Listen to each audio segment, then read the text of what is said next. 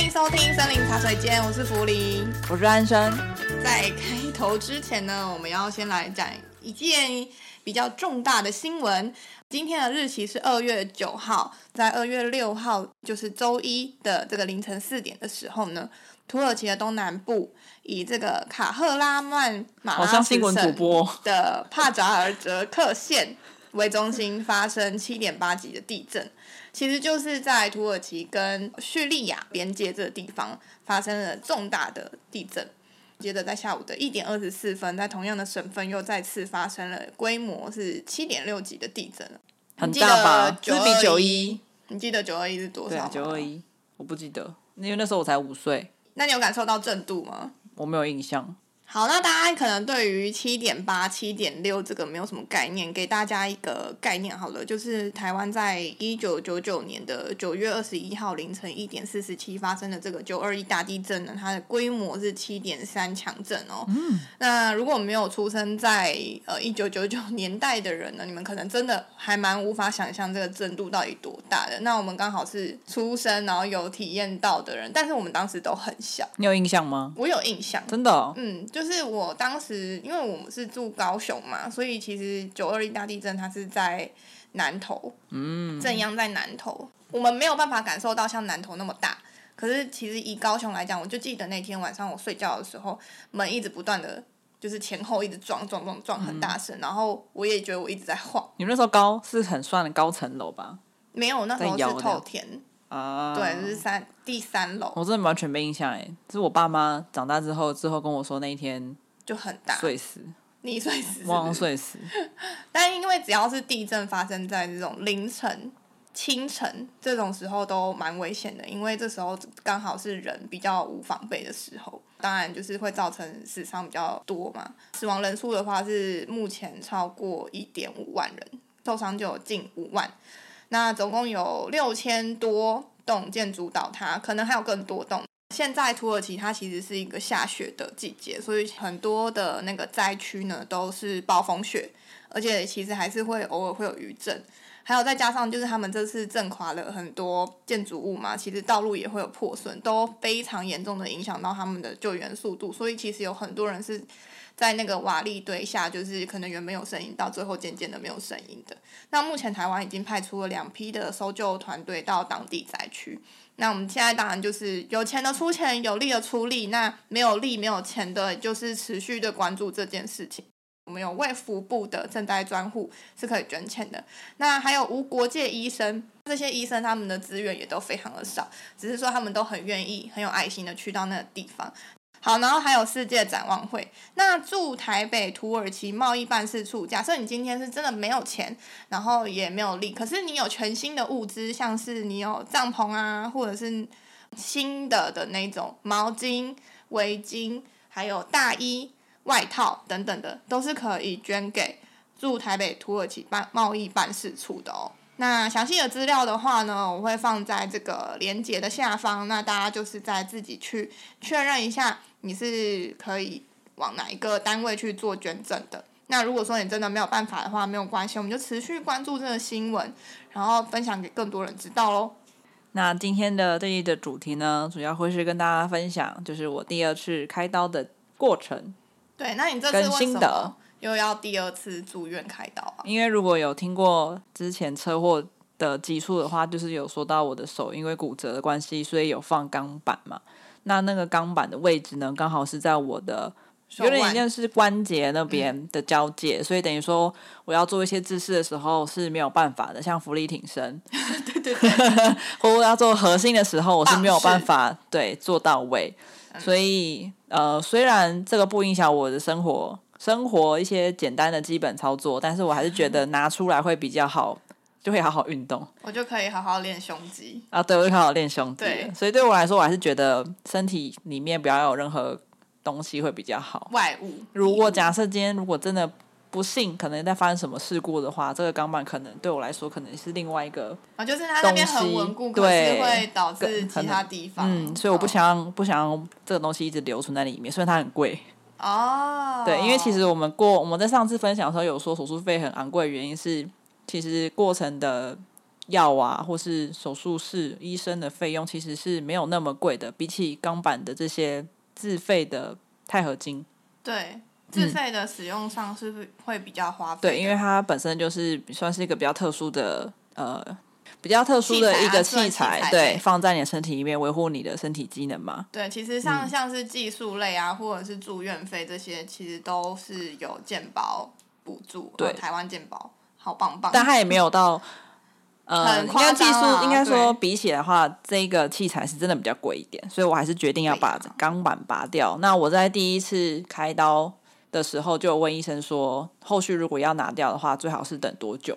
那医生是建议一年嘛？嗯、医生比较保守一点，嗯、所以他觉得骨头一定要长好，对，然后习惯也要好，然后让骨头赶快呃回接回来。那钢板其实是有一些钢钉在板子上，所以拔掉之后，其实骨头就会有有洞。那长让洞愈合之后，对，它就可以恢复成以前的样子。那在拔掉的时候，虽然骨头它有洞嘛，但它其实是连接在一起，只是它中间有空隙，所以基本的流呃基本生活上是不会有太大的影响，只是你手腕不能动，还有伤口疼痛而已。所以我决定还是把它拔掉。嗯，但手腕不能动是暂时性的嘛？就是对，就是之后就是开也也要复健。因为你开刀，连肌肉那些筋膜都会受影响嘛，嗯，所以你就要跟之前一样开始积极复健，但复健的恢复的时间不会像第一次那么久，就可能三分之一的时间就可以了。了解。然后我们这次住院的话，其实就是住三天两夜。嗯，然后在住院前的时候，我们强力的希望是可以住单人房。对，虽然它贵，但是我还是觉得睡眠也很重要。嗯、因为我在开刀前已经不能吃东西了嘛。对，在心力交瘁的情况下，如果再睡不好，你的情绪会非常的差。但我又不想要跟漂亮的护的护理师姐姐们。生气，对，所以我在开刀要求要开刀的时候，就问医生说能不能先优先帮我排单人房。哦哦，但很可惜的是，还是没有排到，所以还是有双人房，永远都是客满的。对，但我其实，在经过病房的时候，有看到有蛮多像那种三人房或四人房，那那种如果打呼起来，应该是天崩地裂吧。所以我觉得有双人房还是不错。虽然我的病友可能他的家属还是会有打呼的状况。对，这次你的病友蛮特别的。就是他们是受更重的伤，对，嗯，我们侧面听到他们是在离岛发生比较呃大型的车祸，嗯，然后有是有上新闻的。那我们的可能病友可能太痛苦了，所以会不吝的跟大家分享他最新的状况，所以我们也没有故意要偷听啦，对对对，就是听到他们在跟他们的朋友们讲，或是保险公司讲的时候，就会讲到说，哦，他是因为什么缘故受伤啊，嗯，伤到哪里？那他们比较。嗯，可惜的是，他们在过年期间就发生车祸事故了，但他的开刀时间却是跟我同一天，也就是说，而且还比你晚。嗯，也就是说，他已经有那个伤口或是那个疼痛，已经要一个礼拜了。嗯，所以他是断在肋骨。对，所以之前有跟大家分享，就是其实骨头的开刀啊，如果是急诊的刀的话，它是不会立即对生命有立刻的危险性，所以它很容易会被插队。就像我第一集说的，就是哦，如果你年轻，如果有如果你的伤势没有到很严重，会立刻可能有生命危险的，都会被 delay delay delay 到后面。嗯，那而且他应该是在离岛先接受初步的诊疗之后，才换过来到台湾本岛的。嗯。对，所以我觉得也是非常的辛苦啦，因为我们有听说肋骨断掉真的很痛，然后呼吸好像也会痛。嗯，那因为他刚好要推去开刀的时候，是我刚开刀完。的当天的下午，那他经过我的时候，因为他睡睡里面，我睡外面，嗯。嗯，经过我时候，我看他的脸也是蛮多，就是有伤痕，对啊，有包扎的状况，就而且他在住院期间是不能下床的，对，然后也不能洗头，然后还要照着氧气罩，对，然后还要就是简单清洁翻倍啊，都有点困难，因为他就是几乎是没办法动的，嗯嗯嗯。嗯然后他的这个病友家属其实应该也是蛮累的啊，只是说他是打呼的声音真的太大声了，而且他是打呼加磨牙加说梦话，嗯，基本上他们其实蛮早关灯，其实他们算睡眠上面那个时间上面算是正常啦，嗯，只是说他十一点一关灯，他就是开始打呼，对，他是打呼到关灯一刹那开始。哦，这样。对对对，早早上的，然后我都很怕他呼吸困难，非常的准时起床，就是知道他们平常生活是非常非常规律。应该是隔壁的病友，他本来就痛到没办法睡，有可能。那这次比较更可怕的是，他的声音是透没有办法透过降噪耳机，有没有透没没办法透过那个耳塞去做阻挡的，它的威力一样是。穿透式的，所以我们真的没有办法好好睡觉。所以我们在出院之后回家直接睡了六个小时。对，真的没有办法。是那种深层睡眠，就是我几乎凌晨到清晨的时间都是在发呆啊。然后因为真的很累，就是你可以感受到你的肝在痛，然后你不想做任何事。我该。想做的事情已经做完，可是那个时间点其实也是我该睡觉的时间。我的精神是涣散的，我没有办法集中精神去做 我可能原本平常白天想做的事情，嗯、所以我就只能一直狂划手机，然后划一些废文啊。对，但是我后来因为太累了嘛，然后有有打针，然后我说那我就睡一下，因为我那时候是开完刀的。对，那你开完刀出来的时候，我记得你超不爽，因为你开刀前还可能还可以忍耐，因为那时候身体状况还良好，嗯，就没有到不舒服，顶多就是很想喝水、很饿而已。可是你开完刀出来，我觉得你已经无法忍受，因为你太痛了。哦，开刀刚结束的时候是伤口是蛮痛，可能是因为，嗯、呃，我觉得这次的感受会比第一次还要强烈，是第一次是事故当下就已经开始痛了嘛，所以在医院的时候就可能就已经在痛了，就。就没有到特别的感受，特别的落差。那这次的话是从原本正常的手不不会有任何疼痛了，到这次有伤口，所以感受会对比比较强烈。嗯嗯。所以疼痛程度应该是第一次会比较高。嗯嗯。那我们就来跟大家讲一下我们那一天跟大家分享我们那天发生的事情。那比较有趣的是，我们在开刀前一天都要办理住院嘛。那医院都会在呃一个时间内请就是要入住病房的病患在一个时间内抵达报到。那我就很紧张，因为我们那天睡到中午一两点，我很怕超过那个时间，因为它上面写说要在三点半以前完成住院手续。那我以为是说一定要完成，是指要进到病房里面，所以我们差不多在三两点四十五分的时候抵达，就是内湖的三总，然后就开始我就很焦虑，说会不会轮不到我们？因为我们那时候在排的时候有排十一个人，然后他他的开的柜位又只有两个。然后人又很多，然后又要说要做检查，不不不，我也觉得很焦虑。但后来就听到其他人说，就是志工在旁边说不用担心的，那个其实他们的办理是到五点，那压那个时间呢，只是希望 呃不要太多人太晚到这样子。可是我觉得你也蛮好笑的，三点半就是你那一天很紧张，可是你也没有前一天先把 住院该有的物资先准备好，你是不是忘记你住院要准备东西？没有啊，我有记得啊，我都准备好了。有吗？你有毛巾什么那些你都棉被有都有用？棉被没有，对只是基本的那些。棉被是我需要，所以你忘记了，对不对？没有，因为我那时候很焦虑，是我想要提前到，原因是我想要单人病房。我以为说我提早到，我会有单人病房。没有。对我，我错了。好了，你可能提早八点到，可能有。对，那我想说，因为我想要让你有好的睡眠品质，因为你上次也很。三点半前，但是你大概十二点过后应该都没有办法。哦，好，那希望、嗯、OK，那我下次知道。不过我也不希望我下次。下次八点是不是？下次我凌晨就去排队。我我隔天的十二点零一分就说我我我前一天到啊，我报到，我要单人房。不过我那一天就是差不多三点半的时间到嘛，那。我们那时候也要做检查，就可能说你心电图啊，你要照 X 光，看你有没有什么其他的状况是开刀要注意的。那就是做完检查之后，我们就要去病房报到。那病房报道的话要给快筛嘛，因为现在疫情的关系。其实现在医院蛮好，是他在家里做完快筛，只是先确认你有没有阳性啊。那如果没有的话，他会在报道的时候再还你两个公费用的。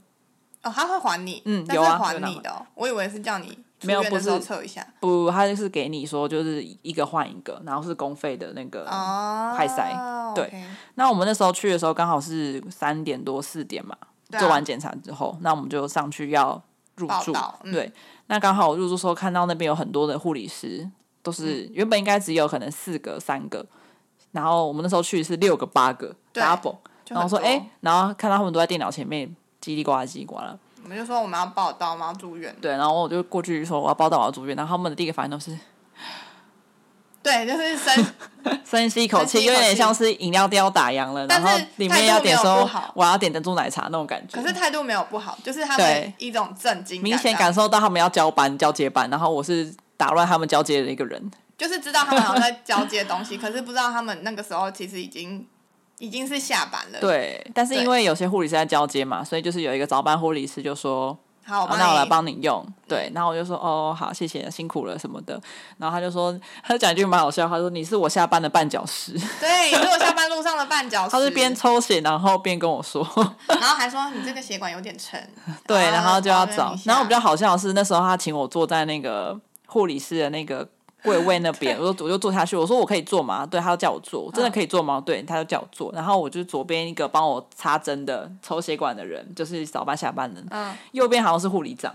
嗯哼。然后右右边就是问你说，哎，你叫什么名字？那你的你的资讯是什么？就是我一直右边转，然后再转左边，因为他们是左边右边人一直 交叉问我问题，就是问说什么名字啊，然后再问一次，然后你是。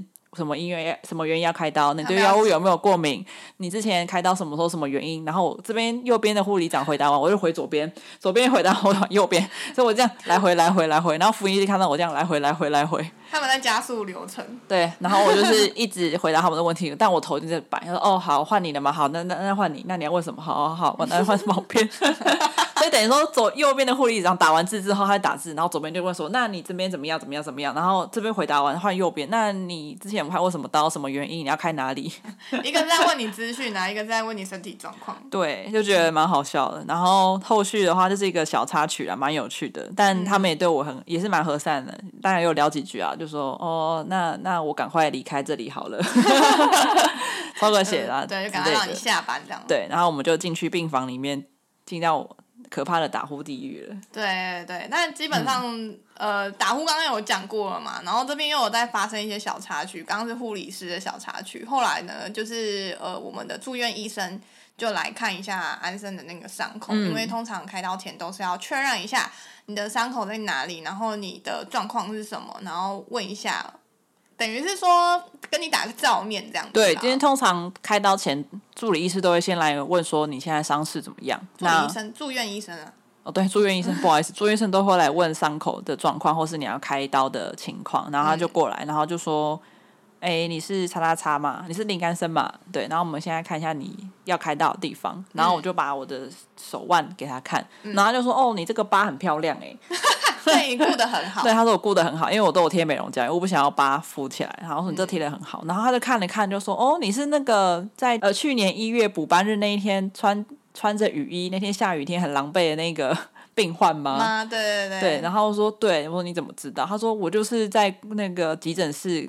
在石膏室里面帮你敲骨头的那个医生，你看伤口认人哎、欸，我觉得他们都有这个技能。对，然后说哦，你认得哦，他说对，因为你伤的很严重。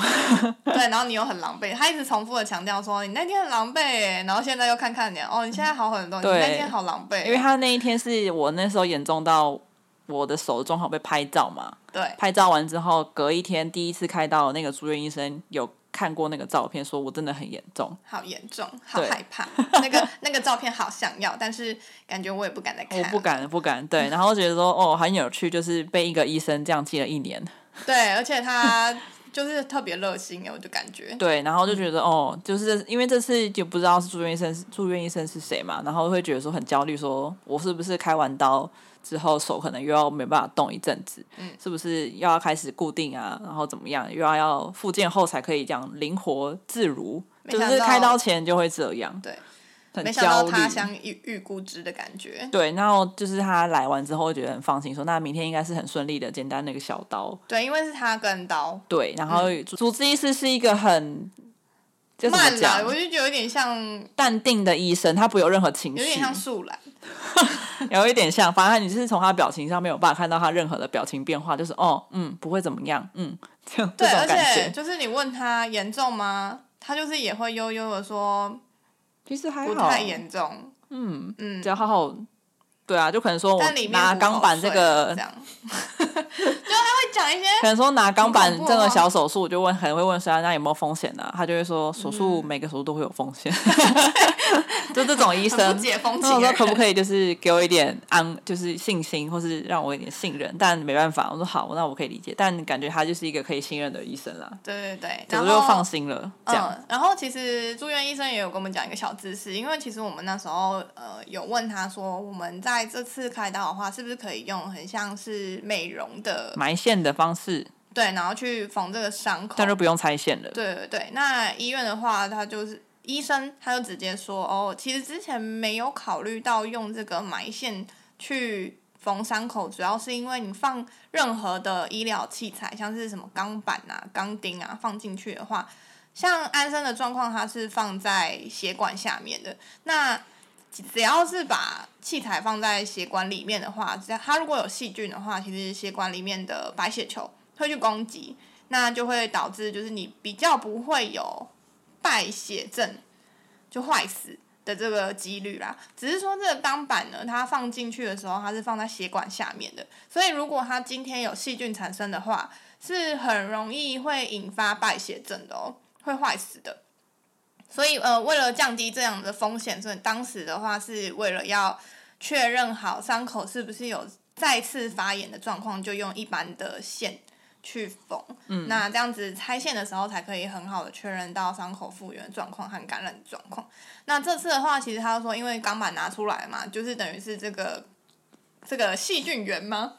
对，拿出来了之后，几率会比较小，就是不太会有，几乎没有了。对啊，就不太会有感感染的风险，嗯，所以就有说，如果想要的话，就还是可以用这个埋线的方式。对，但是我因为我再也不想要有任何差错是在我的手，因为我觉得手很重要，所以我还是选择比较安全的，的对，完全没有疑虑的，对，完全没有疑虑的，就是缝线方式，所以我还是用原本那种需要拆线的线。嗯，对，然后顺便就是拆线的时候，可以给医生看一下伤口，这样就是让他们 double check 一下。然后 double check 的是我可以是不是真的可以正式毕业了？对，也是比较安心啊。对，就给医生看一下，然后顺便照 X 光，这样也好。嗯，那你这次要进去手术房之前，即便上次已经进去过了，这次还是很紧张。对，因为其实我是呃门诊刀嘛，所以就不像急诊很忐忑，是下一刻我会不会进去开刀。所以我就饿一天，对，所以我就是准时的 早上十点进去手术室。但这次比较不一样的是，因为我第一次有分享说我是透过一个洞进去手术室的，但这次我是被推进去的，所以你也不用下床。呃，我需嗯，我要下床，对，我会自己移动到一个，但我是在手术室移动的，比较不会像是我第一次是透过。透过一个洞进、啊，对，传输带进去之后，我就在手术室里面。嗯，呃、嗯，我是先病房的那个床先推进去手术室之后，我再从病床移到手术台上。嗯，比较不一样。对，但是我这次十点进去，是先到手术室的外面等候，等到十点半吧。哦，你等那么久？嗯，我就看到我身边的病床来来去去。然后还有这次的麻醉方式好像跟你上次不一样。对啊，还有看到一个。从刚刚从手术室出来，然后被包紧紧的被推出来，对，我有看到他。然后右边是要进去的人，那我右边其实我进去的时候，右边就有两床了，也就是说右边那两床还在等进去的时间，所以一定会等那两个走进去之后，我才换我。嗯，然后我就开始发呆，我原本心跳跳很快。很紧张那种，半小时，现在越来越慢。他说：“哦，等一下要开，等一下要开刀了耶，这样子，然后又要睡觉了什么的，对吧？然后后来我就进去。那这次麻醉的方式比较不一样，是我第一次是用氧气罩的方式吸入麻醉，这次的话是用打点滴的方式。哦，嗯，那麻醉呃，第一次的吸入式麻醉呢，它就是有点像氧气罩。”你就可能吸两到三口之后，你你的眼睛不是掰了，你的眼睛就开始 很沉重，你就睡着。但这次是用点滴的方式打进去，打进去之后就会开始会呃那个麻醉师就跟你说哦，可能喉咙会痒痒的，会开始咳嗽是正常的。然后他讲完我就开始马上在咳嗽，然后我有点耳鸣，然后过没几秒钟我就睡着了。对，然后麻醉的剂量是看你的体重，所以呼吁大家，如果你之后是有需要开刀，不管你是医美或是你是身体上有需要开刀的部分，都一定要确实报你的体重，因为 如果谎报，对你的体重只要太报太重或报太轻，都会影响你的麻醉剂量，就很有可能会在让你手术中醒过来，或是睡特别晚的状况，都对你身体不是很好。对啊，所以我那时候的体重数 其实是一年前的。我那时候要打麻醉的时候，都想说，呃，不好意思，我可能要再加两公斤。到后来我把话吞回去，因为 想说，呃，应该没有胖那么多啦。可不可以？呃，因为我在猜，他们应该是有一个 range 的，是一定的剂量，所以我猜两公斤应该不会影，对，应该不会影响到那个 range，可能加减。大概都知道大家红包的 range 多大。应该啊，因为我才我我我想说，如果猜他们应该也会看一下体型跟那个重量。哦，我不知道，但我觉得他蛮厉害，是他看这个东西就可以去评判说你大概要打多少量。就用体重啊，嗯，体重算。对，然后我后来开完刀之后回病房之后，好像才不到半个小时吧，就有一通电话来要找我，打电话打电话到病房找我。真的吗？对啊，你接的。然后后来他就说 找你，然后他就说这边是麻醉科。请问你今天开刀顺利吗？那你过程手术过程中有没有醒来？有任何不适吗？他就是有一种术后调查表，要给他评价五颗星那种。术后一小时。对，然后我想说我的都还没有醒，然后就就一直打，然后说哦没问题，很好。然后那时候因为我有插喉管的时候吧，因为我插喉管，所以我声音很沙哑。嗯嗯嗯。我就很沙哑的回答那些问题，然后问卷大概是差不多三分钟。五颗星。对，我说好好好，很棒很棒，我要满一百分，好，赶快挂掉。因为就是那时候就只想休息。对啊。对，然后后来就是就直接睡着嘛。睡完睡着之后起来的时候，我根本不知道我在哪里。一样的，我们又发生以上是一样的状况，那就是呢，我的家属呢，他并没有在那个呃开刀手术室的等候区等待我。记上次的经验，我已经千叮咛万交代，一定要在外面等我，因为我真的不知道我的家属在哪里。就算我今天醒来。医生问我，护理师问我，我真的不知道福林在哪里。所以呢，一样的，有，就是推病房的那大哥，对。然后因为我那时候刚刚我们都讲我插喉管嘛，哦、我就醒来，然后他就说林爱生的家属呢？林爱生的，家属在哪里？就用那种吼的方式哦。他们护理师好吃，我根本不知道我在哪。妈的，我真是傻眼哎。然后那个大哥就是在推我病房，就是然后护理师说你先把他推出去。我说好，他就大哥就把我推出去。然后我就是在我在被子里面这样，然后还还戴着那个蓝色的那个手术帽哦。然后大哥就问我说：“你你的家属嘞？你的家属在哪里？你的家属在哪里啊？” 你怎么会知道啊？然后他就说你。我他说，我要打个电话吧，你要接我电话吗？我说我不知道，我说就这样，我不知道，因为我的声音就很沙哑。他说哈，他说干你老师，我不知道在哪，我才刚出，我才刚出来。然后后来我就想说，你先帮我推回去好了。他说哈，你先帮我推回去。你不要讲啊？我有点大声说，你先帮我推回去。回病房。哦，真的？对啊，我就回病房了。哦。然后后来我就回病房了之后。护理师就是当班护理师就来看我会不会痛，怎么样什么的，oh. 然后就上来说可以帮我打电话给我的家属吗？我不知道他在哪里。真的假的？对，我就他要打电话给我了。他又不要打电话给你，但后来他是传简讯给你。我说你可以帮我联络他吗？零九七八那一只。啊，他有传吗？他要传简讯给你说我回来了。可是那个是系统传的呢。哦，是哦。对啊，那是系统传，不是他传的。哦，我不知道，反正就是我就叫他赶快联络我的家属，赶快过来，因为我很想尿尿。因为我麻醉还没退，我没有办法起来，因为我需要人协助。好好笑，好啊，好我要解释。好，你解释，你解释啊。好，你解释，你跟大家解释一下发生什么事。反正你那天十点要进去手术室的时候，我就想说，好，我这次一定要做好家属家属的本分，因为上次我就是有去洗澡。洗澡，你看这个话讲出口，他在我看到时候去洗澡，好可怜哦，家属还不能洗澡，我那时候也是车祸哎。哦，好，对不起。对啊，我那时候也两三天没洗，我激动了，我激动了。好，洗澡嘞。好，那我想说这次我也不用洗澡，我就想说好。呃，如上次都一直念说什么我在都没有在手术室等，那我这次就在手术室旁边的那个家属等候区，我还带着笔电上去，就边做事然后边等，我还边跟我的亲朋好友，就是安生的亲朋好友在那边聊说，哦，他现在在手术室啊，然后在旁边等啊，然后等等怎样怎样怎样之类，我就在那个家属等候室里面听到广播说。林安生，嗯、目前已经开刀完成，正在恢复中，请林安生的家属到手术恢复室等候。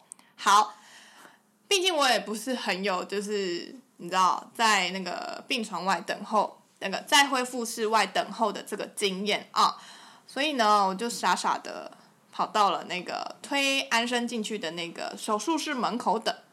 我想说，哎，他应该会出来吧？从这个门，从这个门进去就会从这个门出来，正常会这样子想吧？是不是？哎，我这个等了十几分钟啊。就是没有哎、欸，就是没有人出来，然后我就收到一封简讯啊，十二点二十五十二分的时候哦，这个手术室关心您，病人恢复中，请到四楼恢复室门口等候啊。想说好，我在等候啦，我在这个门口等了，人呢？好，这些人真的很奇怪，我就在这边等了，他就推出来就好啦。好奇怪，好，我就再等了十分钟，没人就是没人，结果我就往右边一看，在这个长长的走廊的尽头。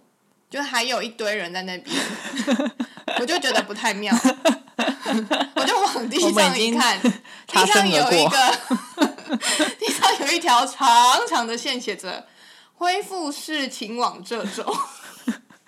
我我也知道手术室跟恢复室是分开的，好，我就只好照着那个恢复室想说往前走，因为我想说刚刚也没有听到有人在那边大喊说“林安生的家属”。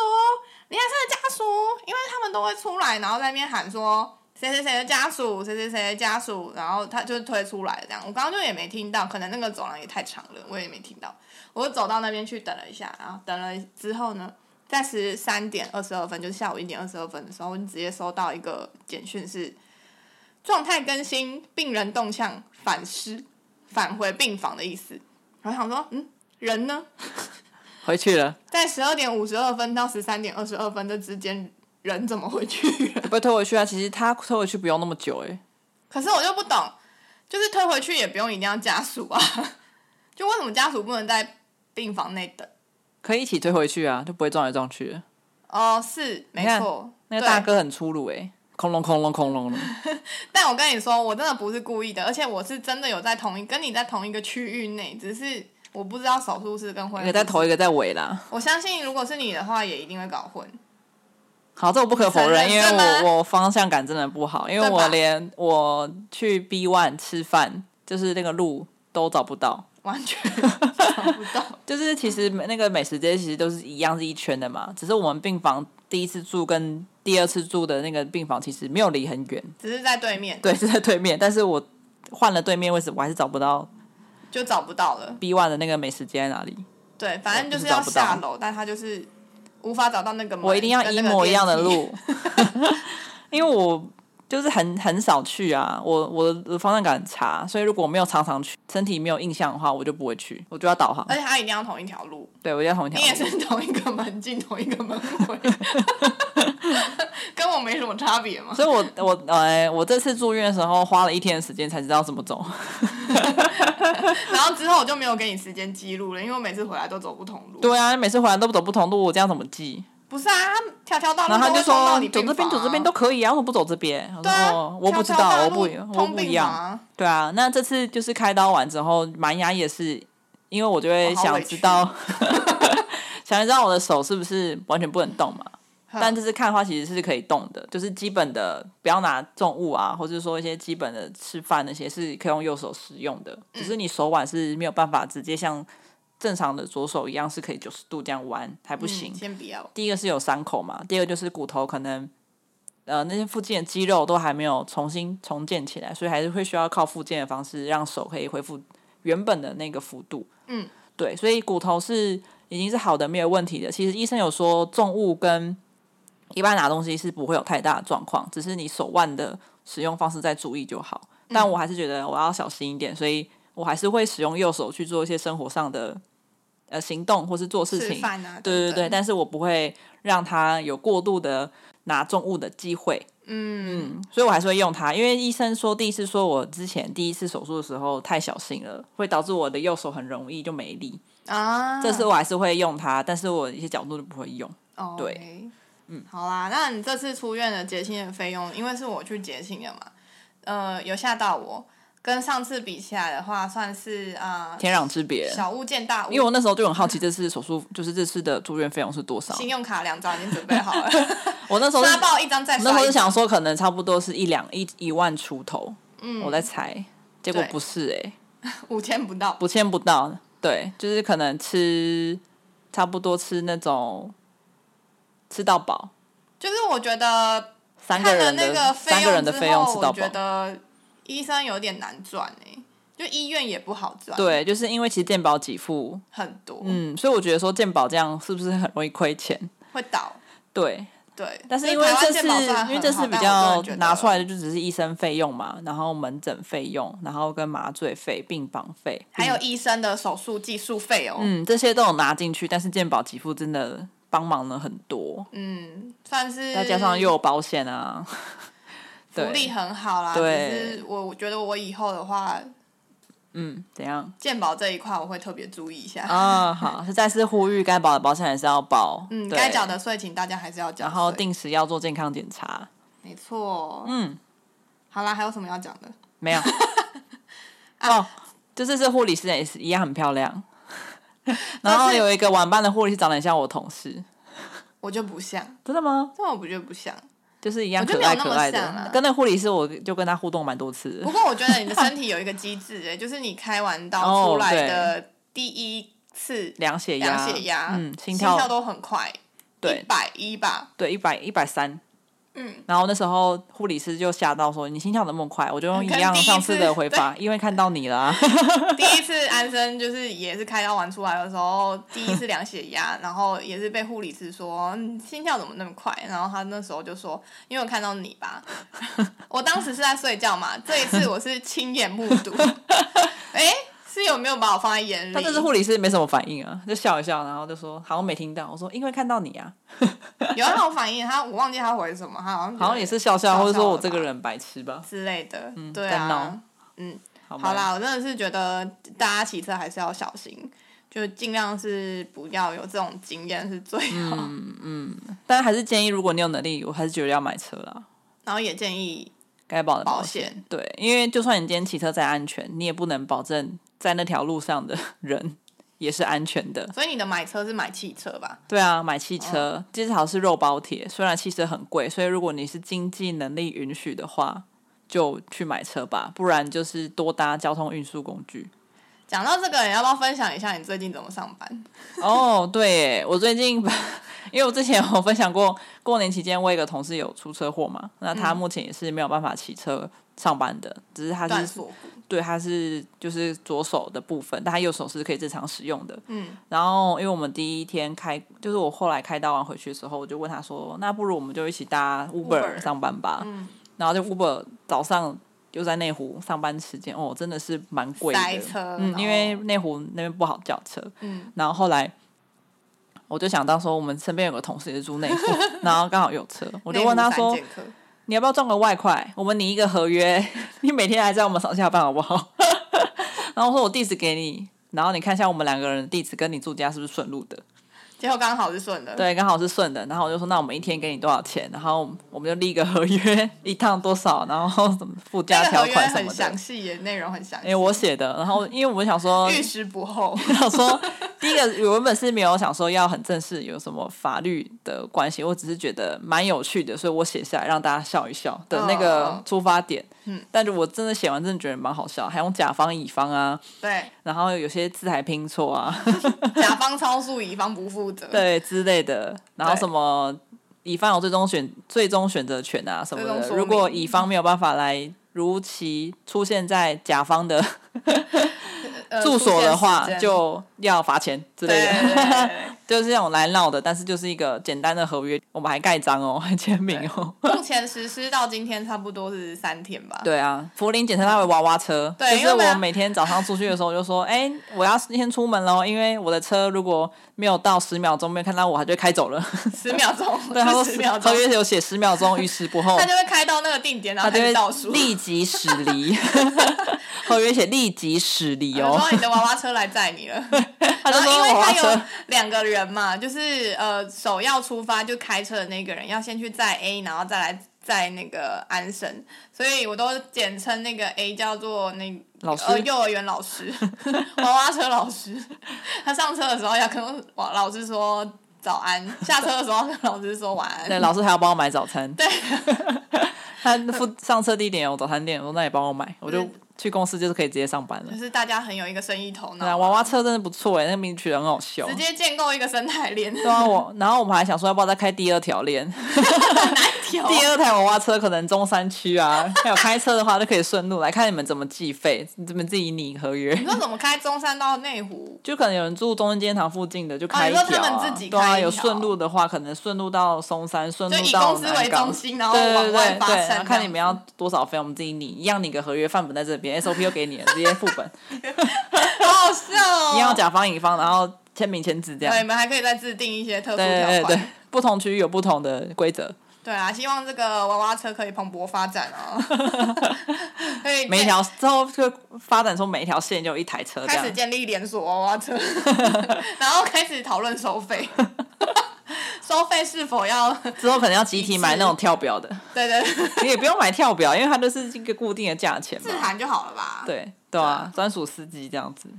也没有啊，就是刚好顺路嘛，然后也不会造成别人困扰，然后我们才会有这个合约的存在。刚好别人呃，刚好就是司机大哥也可以补贴一下油钱。嗯，就同事觉得我觉得蛮好玩的。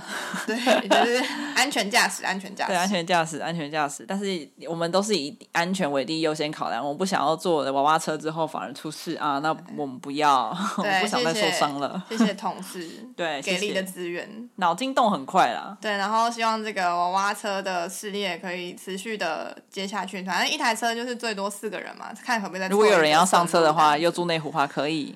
对，那让那个私讯我们娃娃车的驾驶可以再多赚一点。